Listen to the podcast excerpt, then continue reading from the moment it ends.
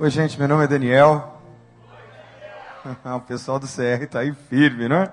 E eu gostaria que você abrisse a sua Bíblia uh, na carta que Paulo escreveu aos Romanos, no capítulo 12. E nós vamos ler dois versos apenas. Romanos, capítulo 12, dois versos apenas, versos 1 e 2, que diz assim: Rogo-vos, pois, irmãos, pela compaixão de Deus, que vocês apresentem os vossos corpos como um sacrifício vivo, santo e agradável a Deus, que é o vosso culto, culto racional. E não sede conformados, não vos conformeis com este mundo, mas sejam transformados pela renovação do vosso entendimento, para que experimenteis qual seja a boa, agradável e perfeita vontade de Deus. Vamos repetir juntos: perfeita vontade de Deus? Perfeita vontade de Deus. Feche os seus olhos. Vamos orar mais uma vez. Eu vou pedir para o PP já colocar o primeiro slide. Feche os olhos. E vamos orar a Deus. Pai, nós estamos diante da tua palavra e nós somos muito frágeis, muito pequenos e pecadores. Então, Senhor, nós precisamos da cobertura do teu sangue, da tua graça e da tua inspiração para esse momento. Então, por amor, por misericórdia, Senhor, a mim, mas também a eles que estão aqui para ouvir a tua palavra, eu te peço, Pai, fala ao nosso coração de uma maneira clara, simples, que nos confronte, profunda e, sobretudo, Deus, transformadora para o nosso entendimento, alma, espírito, que tenha repercussão de graça, de transformação para todas as dimensões da nossa vida, Senhor. Pois assim oramos, crendo no doce nome de Jesus. Amém. Nós vamos fazer assim uma espécie de viagem no túnel do tempo, no túnel do tempo televisivo.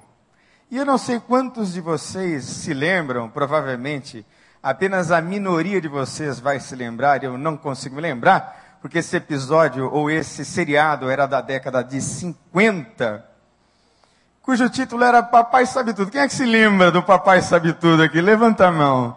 Você lembra, né? Tá aí a família do Jim, que era um corretor corretor de seguros nos Estados Unidos e é um seriado que durou nada menos do que 11 anos. Só acabou porque o ator principal cansou de ser aquele modelo de pai perfeito. Lembra disso, meu irmão, do Papai Sabe Tudo? Ainda pegou o restinho, né? Muito bem, lá da época de 66, que coisa interessante. E o seriado retratava uma típica família americana perfeita. Era tudo maravilhoso. Papai tinha resposta para tudo. Os filhos eram extremamente educados, comportadíssimos, não tinha assim nenhuma mensagem objetivamente cristã, mas se percebiam assim de uma maneira muito clara, muito evidente, na dinâmica familiar, na maneira como a família se relacionava com as questões da vida, os valores cristãos assim muito presentes. Então, papai tinha resposta para tudo. E a mensagem era sempre muito positiva. Um outro seriado bastante interessante, que, se eu me lembro bem, passava na Record ou na SBT, eu sei que não passava no Globo. Era um dos pioneiros. Quem é que se lembra dos pioneiros aqui na década de 70? Levanta a mão, gente. Vamos lá. Os pioneiros. Está aí, os pioneiros. Era uma família que logo depois da guerra da secessão foi para Minnesota e lá eles viveram todos os dramas que uma família tem para se adaptar a uma nova terra, para conseguir sobreviver. E eram dilemas assim muito cruéis. E tanto o pai quanto a mãe faziam questão de embutir nos filhos valores de honestidade, valores de integridade. Era um seriado assim, muito bonito, muito dramático. Teve um episódio, inclusive, que uma das filhas do casal fica cega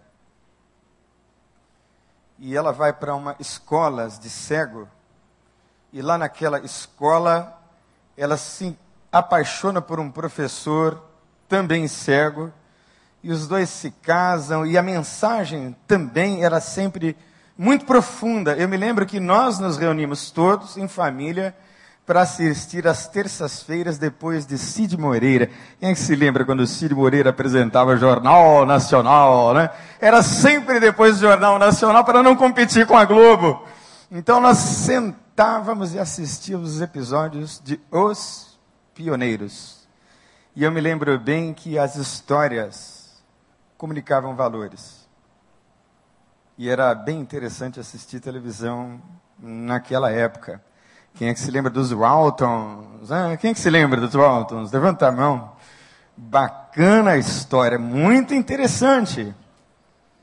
A história começa a partir ah, do final da segunda, da primeira guerra, Grande Depressão, e era uma família que lutava muito para manter a sobrevivência. Eles passaram por muitas privações, mas o que essa série me comunicou muito ao coração, ainda naquela época, eu me recordo disso assim com muita clareza, era a união familiar.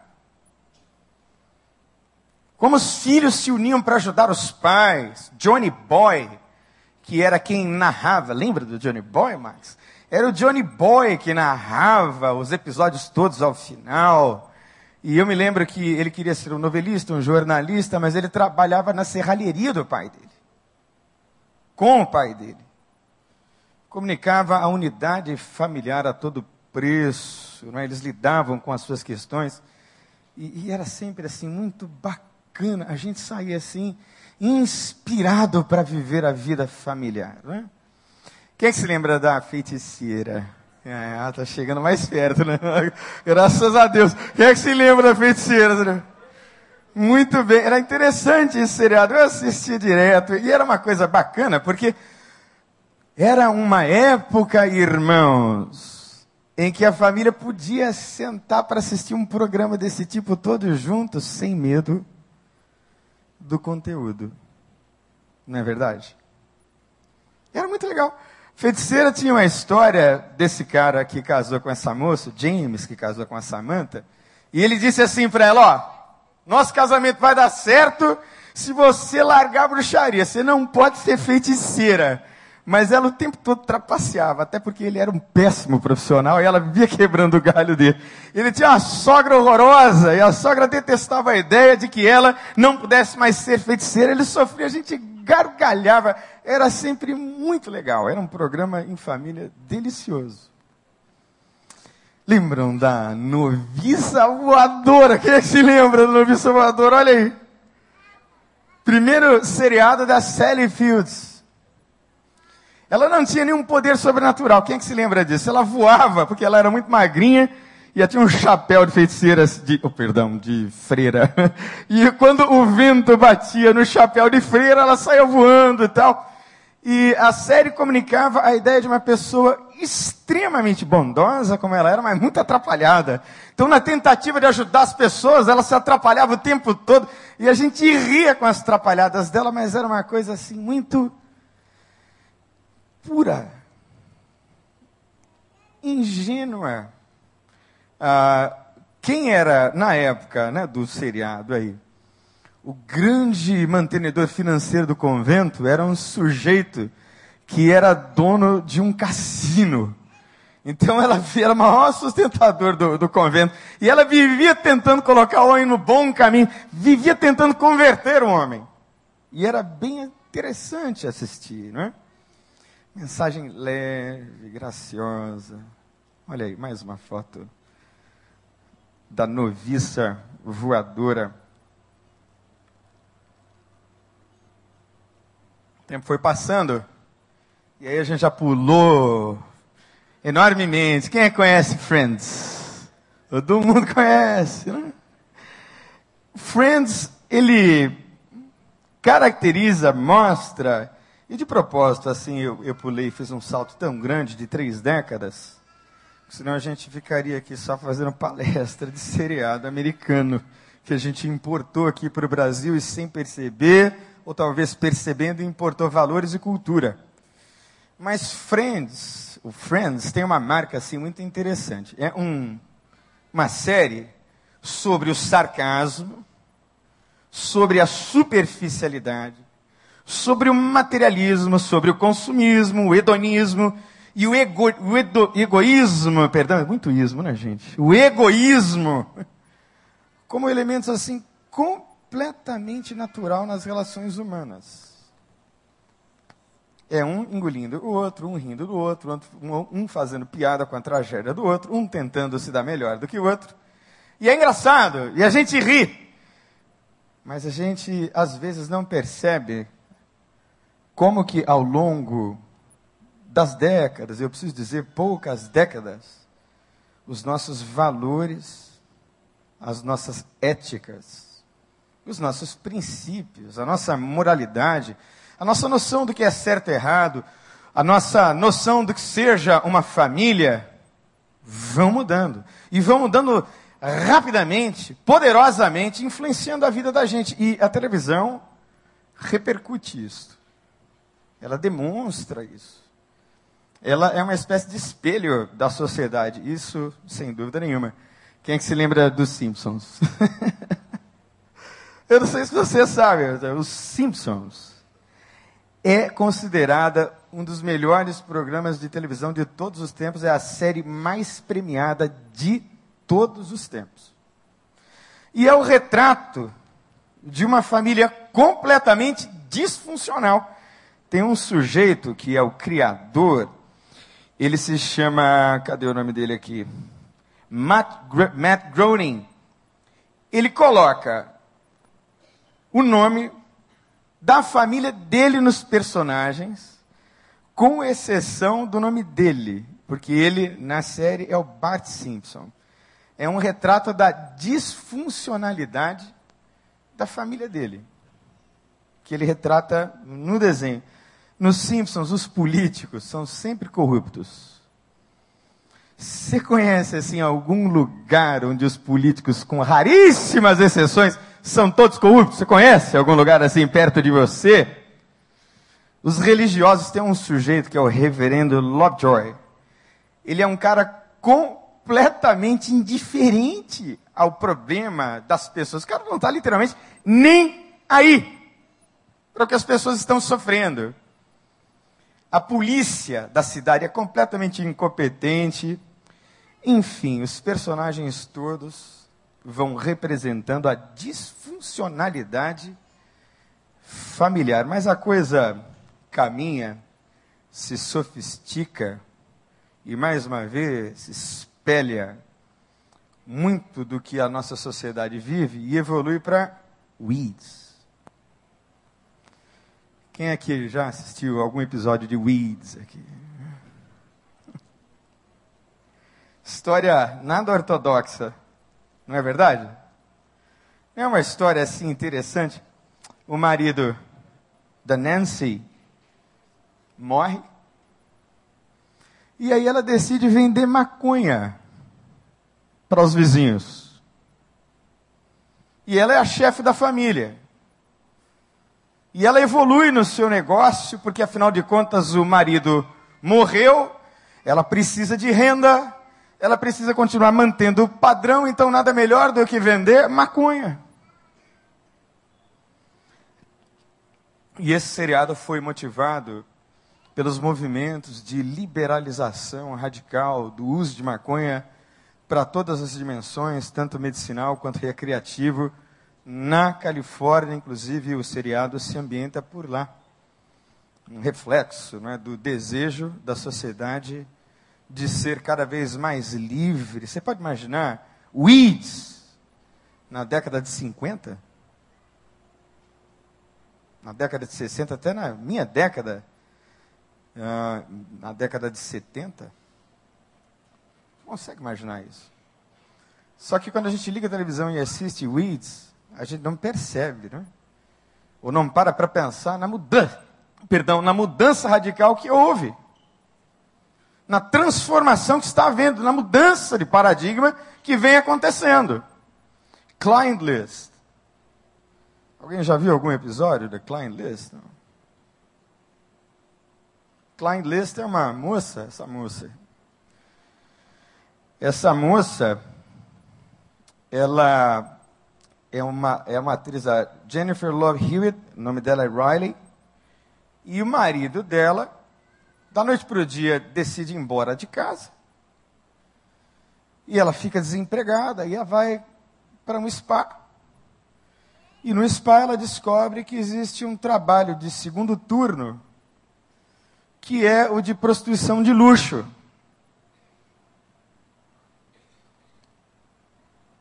E aí ela decide entrar para a lista e começa a fazer programas de prostituição de luxo. Eu não sei qual prostituição que é de luxo. Mas enfim, é assim que aparece na sinopse. Né? E a prostituição dessa moça se justifica porque ela precisa sustentar a família, tanto quanto a prostituição do outro seriado, que é do Weeds, da mulher que também precisa sustentar a família. E nessa mesma linha, nós temos Breaking Bad. Quem aqui assistiu ou assiste o Breaking Bad? Todo mundo assiste. E eu também assisto. Por influência aqui do meu amigo Robson. Levanta a mão aí, Robson, não é? Uma salva de palmas aqui para o Robson, gente, por favor. Não, tem que ser forte. Eu vou dizer por quê.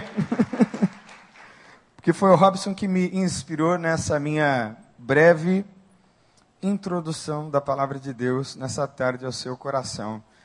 Breaking Bad é a história de um rapaz que é um professor de química e ele é uma pessoa extremamente frustrada na vida.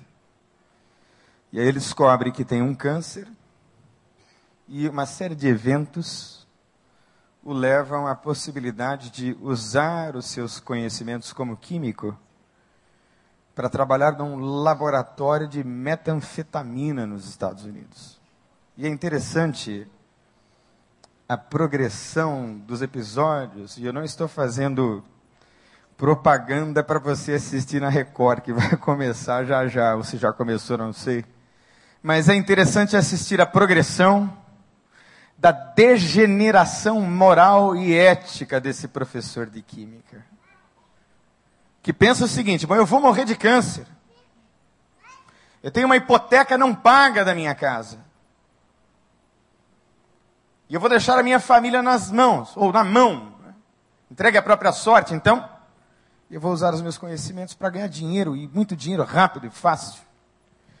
E aí ele se envolve na produção de metanfetamina, e ele faz uma metanfetamina assim de altíssima qualidade e se transforma numa figura importante do tráfico de drogas no oeste dos Estados Unidos. Negociando com os valores nos quais ele foi criado, nos quais ele acreditava, lentamente se deixando degenerar. Todos eles passam por esse mesmo dilema na vida, todos os personagens centrais. E o texto que nós lemos, ele tem cinco palavras-chave mas é importante que você pense comigo e chegue comigo a essa conclusão de que há uma inegável transformação na mentalidade, na cultura e nos valores, se comparados a um passado que não é muito distante. Repita comigo. A degeneração, de novo, a degeneração nas gerações é natural. Gente, a profecia bíblica nos afirma, nos aponta e nos ensina que as coisas, numa perspectiva futura, não vão melhorar. Se você ler o sermão profético de Jesus, o livro de Mateus, capítulo 24, se você ler as profecias do Apocalipse em Daniel, se você ler o Apocalipse, você vai perceber uma progressão histórica em que as situações, as circunstâncias, o mundo vai se degenerar, vai piorar, até que, se viver, seja uma coisa insuportável. É natural que o mundo, que os sistemas todos se degenerem, se percam. Mas a esperança para o mundo, a esperança para a sua família, a esperança para a sua situação, porque Jesus Cristo se levantou para trazer restauração no nome de Jesus. Há uma chance e há uma oportunidade de experimentar uma transformação real que impeça esse processo tão terrível e sutil, em que a gente vai se perdendo sem perceber que se perdeu. E o texto fala de cinco palavras-chave muito interessantes. E a primeira palavra-chave do texto é a palavra sacrifício. Eu gostaria que você repetisse comigo. A caminhada com Deus exige sacrifícios. Toda caminhada com Deus vai exigir sacrifícios. Em Gálatas capítulo 5, verso 24, nós lemos o seguinte: Os que são de Cristo crucificaram a carne com as suas paixões. Crucificaram. Eu não sei se você está disposto a qualquer sacrifício. Mas a Bíblia diz que estreita é a porta e apertado o caminho que conduz à vida, e são poucos os que o encontram. Eu sei que se você fizer uma lista de pessoas que começaram muito bem na fé, começaram a caminhar muito bem, vieram para Jesus ou vieram à igreja, foram inclusive atendidas nas suas solicitações. Buscaram a Deus e Deus as respondeu, mas por qualquer motivo, ou por uma série de circunstâncias e provações que exigiam sacrifício, de repente, essa gente se perdeu. Essa gente deixou de caminhar. Essa gente, infelizmente, foi perdida na jornada. Que Paulo está dizendo é o seguinte: olhem, estou rogando a vocês, irmãos, que se apresentem por amor a Deus, pela compaixão de Deus, como um sacrifício vivo. Apresente-se no altar de Deus e sacrifique-se. Esteja disposto a sacrifícios. E por que é que a gente chega assim a fazer um sacrifício por alguém? Eu poderia citar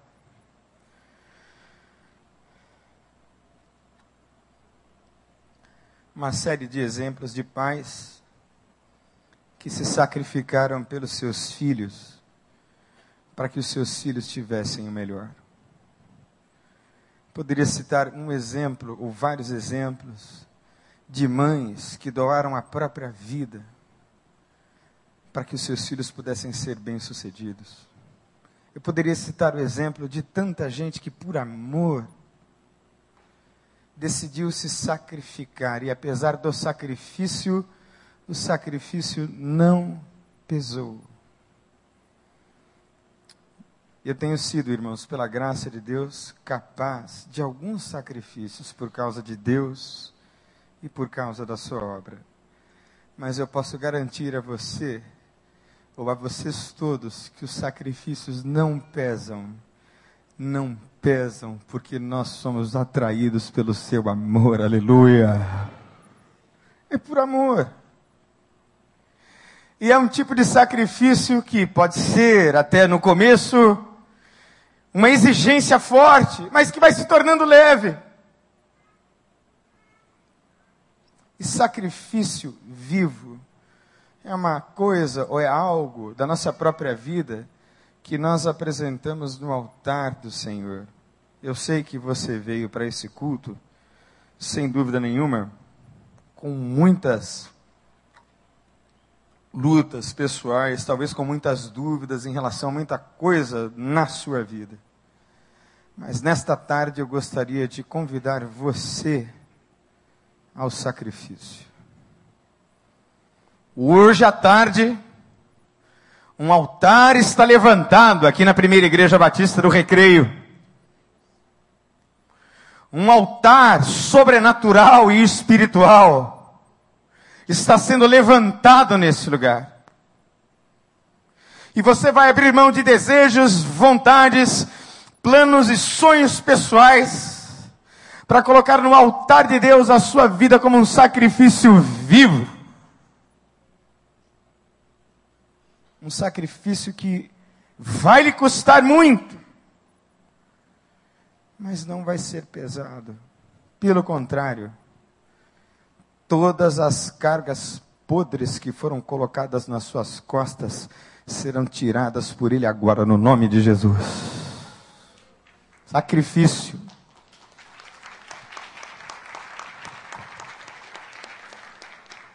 A segunda palavra interessante que aparece no texto é a palavra racional. O culto precisa ser racional. Repita comigo: a caminhada com Deus exige um exame inteligente da realidade. Crente que é crente de verdade é gente inteligente. Eu quero acreditar, irmão, que pelo fato de você ter se convertido ao Evangelho de Jesus, e a Bíblia diz que quando a gente se converte a Jesus, nós somos batizados com o Espírito Santo. E o Espírito Santo não é menos do que a mente de Cristo. Diga para a pessoa que está ao seu lado: você tem a mente de Cristo. Diga de novo, você tem a mente de Cristo.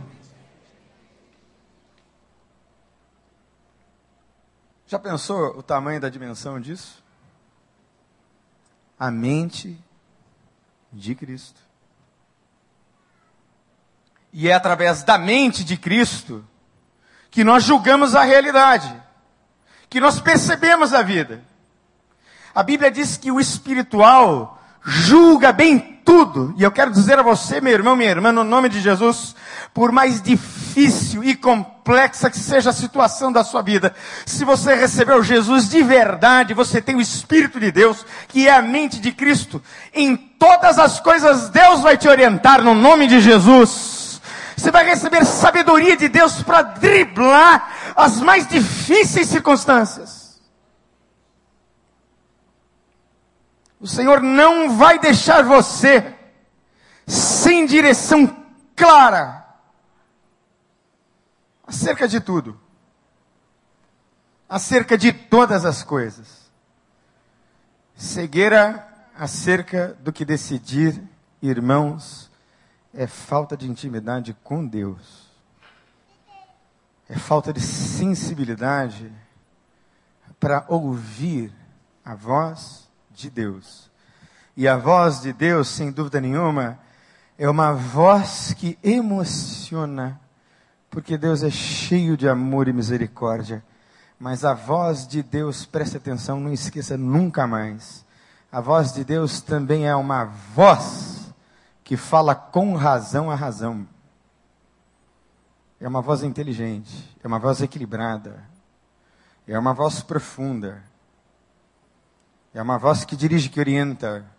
É uma voz que examina com perfeição. É um falar racional. Por isso é que Deus ama o culto racional.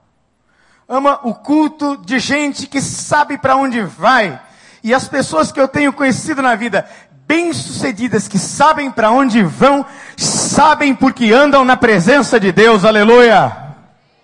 Tem essa direção, tem essa orientação, tem essa voz de Deus na razão, que é o próprio Espírito de Deus.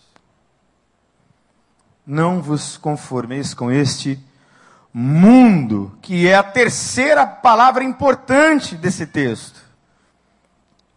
E nós aprendemos aqui hoje que o mundo está num processo constante de degeneração. E às vezes a gente acha que mundo está muito relacionado a cigarro, a droga, a prostituição, não é?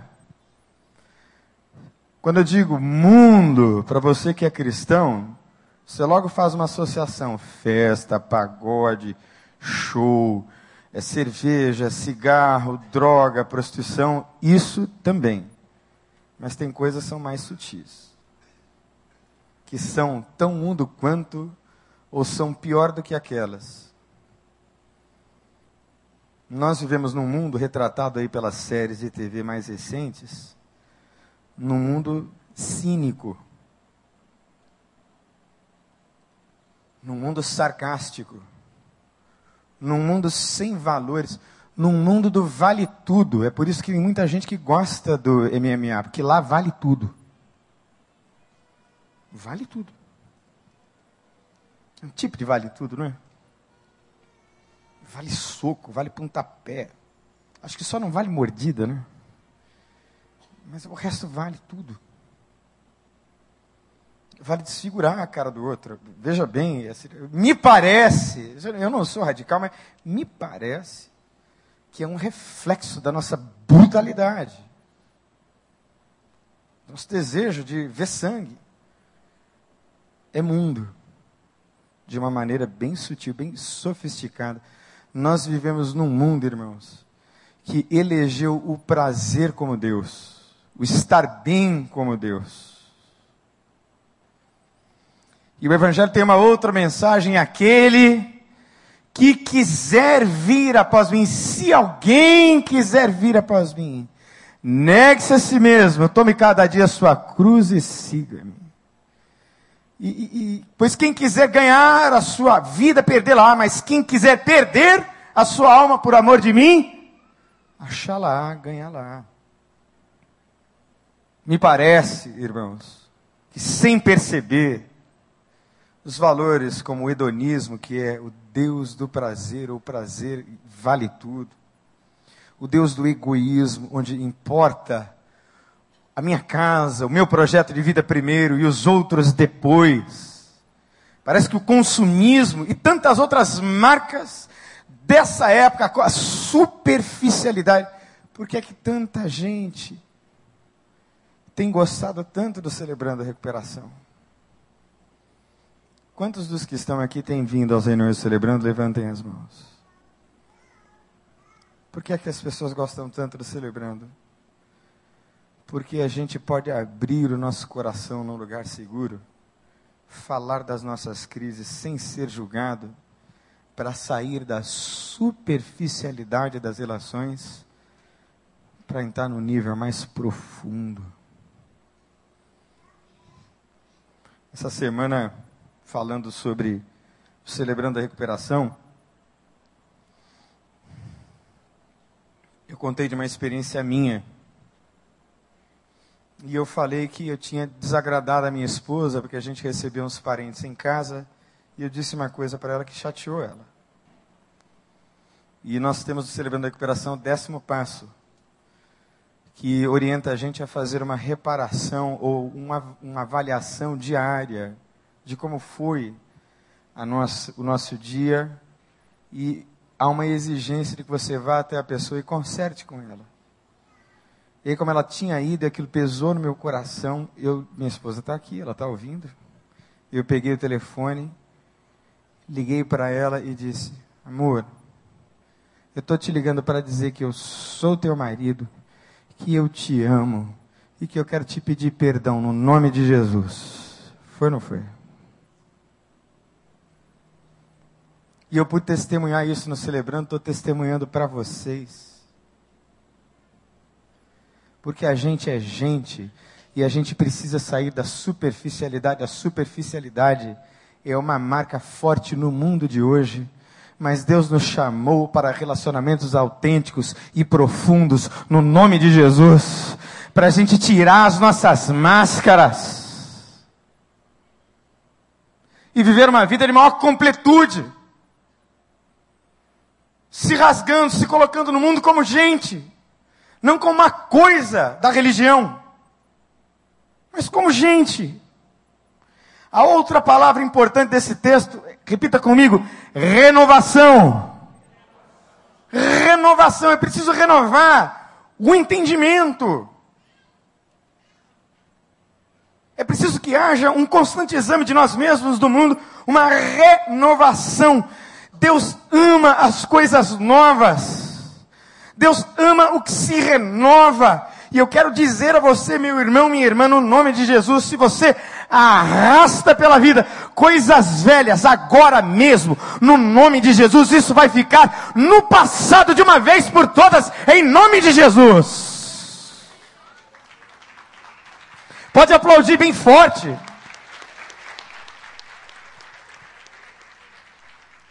Renove-se. E o que é que precisa ser renovado? o nosso entendimento. Quantos livros você leu em 2013? Hum, não vou nem perguntar sobre a sua leitura bíblica. Mas os livros são fonte de conhecimento, fonte de luz. Quem lê muito faz bem tudo, faz bem qualquer coisa.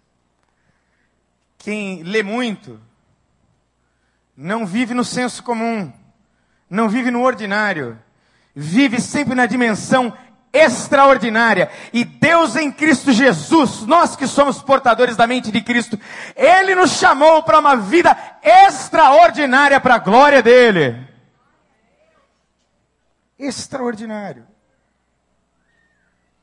Saia do comum. Saia do habitual. E sair do comum, sair do habitual, não significará romper com nenhum dos mandamentos de Deus. Pelo contrário, viver renovado e viver a plenitude da vontade de Deus, o que nos remete à última palavra importante. A palavra vontade. Diga comigo, a nossa vontade guerreia contra a vontade de Deus. E a vontade de Deus, queridos irmãos, é nada menos do que boa, perfeita e agradável. Se o texto tivesse dito, dito só perfeita, seria suficiente, você não acha? O que é perfeito é bom e é agradável. Mas me parece que Paulo quis dizer uma coisa assim com absoluta clareza. A vontade de Deus é boa, perfeita e agradável. É boa. Porque a vontade de Deus é essencialmente moral. O que, que isso significa? Você precisa perguntar para Deus se dá cheque sem funda da vontade dele? Não, né? Deus, olha, o cheque vai cair sem fundo, mas eu te prometo que no mês que vem eu dou um jeito. Você precisa fazer esse tipo de oração? Não, não né? Teve uma vez que eu fui comprar figurinhas na banca para minha filha. E aí ela voltou com um bolo de figurinhas assim, enorme. Né? E eu disse, mas filha, quanta figurinha? Eu só te dei cinco reais. Ela, é, pai, o moço me deu um monte. Eu falei, mas quanto custou? Foi para Nicole, né? Perdão. Foi com a Nicole. Estou trocando as filhas, né? Ela está ali. mas aí, mas minha filha só tirei cinco reais. É, pai, mas veio um monte. Eu falei, mas deixa eu contar, quanto custou? Filha, o rapaz te deu figurinhas demais. Então a gente vai voltar lá na banca, porque provavelmente isso vai ser descontado do salário do rapaz que é empregado e que provavelmente deve estar, quem sabe, né, filha, levando dinheirinho do salário dele para sustentar a família. Ele é jovem, pode estar ajudando a sustentar a mãe. Ela está aqui, ela se lembra. E aí, ah, tá bom, pai, vamos voltar. Aí a minha filha virou assim para mim, a Nicole virou para mim e disse assim: Esse é o meu pai. Ah, nossa. Eu ganhei o ano. Eu me arrisco a dizer que tem crente que numa situação dessa ia dizer: é Deus prosperando a história.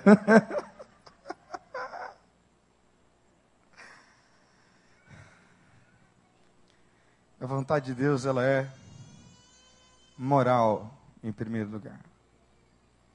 Depois é que ela é específica. E se a nossa integridade não estiver alinhada com Deus na sua vontade moral em essência, a vontade específica de Deus não chega. Você está entendendo, irmão? Então, primeiro a gente conserta com Deus no plano moral, no campo da integridade. Depois a gente cogita com Deus especificidades mas nunca a especificidade vem sim primeiro a integridade. Deu para entender? Então, esta boa, perfeita e agradável vontade de Deus tem essas duas dimensões: a moral, ética. Eu não vou aqui fazer discurso sobre o que é ética o que é moral, vai ficar muito complicado. Mas ela tem uma dimensão ética tem uma dimensão da integridade. E depois ela é específica. Por exemplo, e eu acredito que a vontade específica de Deus para mim é estar aqui no recreio.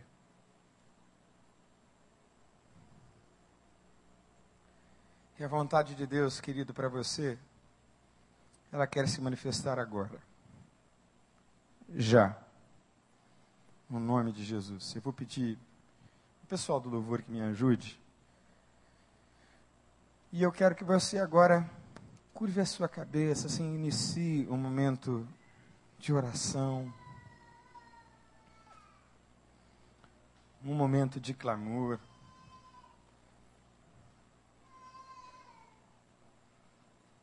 Um momento de busca, de entrega.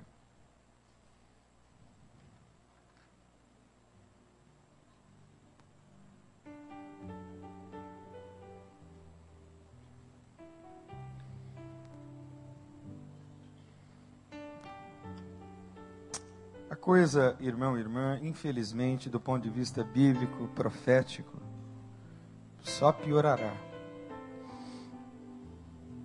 Isso não tem nada a ver necessariamente com se ter mais ou menos dinheiro.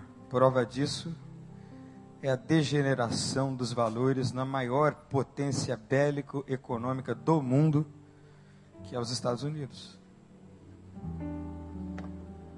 que influenciam culturas pelo mundo. Alguns aspectos bem positivos, outros nem tanto como você viu aqui. O mundo vai se degenerar. Não tem volta esse processo. A questão é onde é que você vai ficar no meio disso tudo. Quem sabe hoje é dia de sacrifício para dizer: Ah, Deus, eu tenho te pedido tanto. Hoje eu vou entregar a minha vida ao Senhor. Hoje, nesse altar que está posto, eu vou me sacrificar a mim mesmo. Quem sabe hoje é o dia de você lançar um olhar inteligente sobre você mesmo. Culto racional. Quem sabe hoje é dia de renovar a sua vida. Para viver os valores de Deus e não permitir que as sutilezas do mundo entrem na sua alma, na sua casa, no seu coração. Quem sabe hoje é dia de sacrificar a sua vontade e entregá-la ao Senhor no nome de Jesus. Olhe para mim, querido.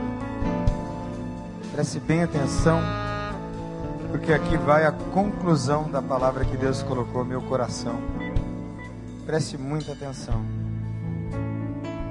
Você percebeu que desde as gerações da década de 50, houveram transformações que a gente percebeu refletidas, ilustradas nos seriados de TV, que mostram de uma maneira muito clara como a sociedade está se degenerando. Você percebeu isso? Diga amém. Sabe qual é o caso? Especialmente você adulto e também você jovem. Qual é o legado que você vai deixar para a próxima geração? Quando teu filho, tua filha olhar para você, quais são os valores que ele vai levar para a próxima geração? Você que é jovem, e questiona tanto os seus pais, é tão duro crítico acerca dele. O que é que você está construindo dentro da sua casa, na sua vida, para levar para as próximas gerações? Para que teu colega está construindo o que e para quem? Então, nesse sentido, nós vamos quebrar hoje, no nome de Jesus, um efeito destrutivo para as próximas gerações. Eu e você vamos semear uma nova geração com a mente de Cristo, no nome de Jesus, nas gerações à frente. Preste atenção. Nós vamos inserir um ciclo de Deus nas nossas gerações, as gerações do futuro. Se você gostaria agora que nós orássemos pela sua vida, se Deus ministrou seu coração, se hoje é altar de sacrifício nesse lugar, e eu queria que você saísse do seu lugar e viesse aqui à frente. A gente vai orar pela sua vida. Venha sem nenhum constrangimento. Se Deus falou com você, vem cá agora, em nome de Jesus. Vamos adorar. E enquanto a gente adora, você pode vir e nós vamos ministrar sobre a sua vida. Deus, no nome de Jesus. Aqui estão filhos teus, oferecendo-se ao Senhor como sacrifício vivo, Deus. Gente que quer pensar com a mente de Cristo. Gente que está buscando renovação.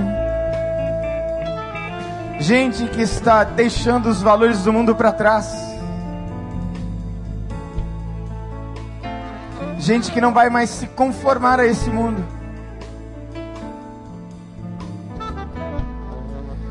Gente que está aqui, Senhor, se oferecendo, se entregando, crucificando paixões e vontades, ó Deus, para viver a tua vontade plena, a boa, perfeita e agradável vontade de Deus. Sela este dia no mundo espiritual no nome de Jesus. Sela este compromisso, Senhor, no nome de Jesus com todos esses que aqui estão na tua presença. Bendizemos o teu nome pela vida desses irmãos e irmãs, desses queridos e amados, que aceitaram o compromisso e vieram, que as suas vidas nunca mais sejam as mesmas, no nome de Jesus. E que haja uma herança bendita, uma herança da tua prosperidade, Deus, uma herança da tua bênção que abençoa até mil gerações à frente daqueles que te temem. Todo ciclo maldito e maligno seja quebrado nessas vidas em nome de Jesus. Para que vivam os valores de Deus e a vontade de Deus em plenitude. E é isto que oramos, humildemente, Senhor, no nome de Jesus. No nome de Jesus.